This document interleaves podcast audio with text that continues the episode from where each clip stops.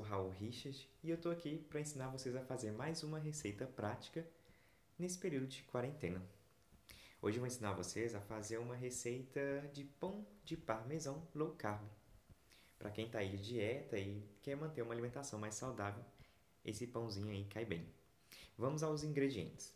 Você vai precisar de 140 gramas de farinha de amêndoa, 100 gramas de queijo parmesão ralado, pode ser aqueles de saquinho já pronto que você encontra em supermercados, 10 gramas de fermento químico em pó e 6 ovos. Vamos agora para o modo de preparo.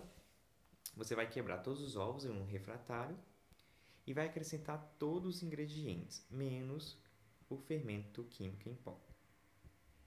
Então você vai bater todos esses ingredientes que você acrescentou. Pode bater na batedeira? Pode. Pode bater a mão? Pode. Eu prefiro bater a mão com o auxílio de um fouet que é mais prático, mais rápido, porque não precisa aerar tanto esse, essa massa de pão. Então, aí por último, você vai acrescentar o fermento químico em pó e misturar ele delicada, delicadamente. Já vai colocando seu forno para pré-aquecer a uma temperatura de 180 graus por 10 minutinhos. Então você vai pegar uma forma de pão de 15 centímetros ou uma forma de bolo inglês. Aí você pode untar e enfarinhar essa forma eu gosto de usar aqueles desmoldantes em aerosol, que é mais prático e também dura muito. Aí você, após ter untado dessa forma, você vai jogar toda aquela mistura que você acabou de bater dentro dessa forma.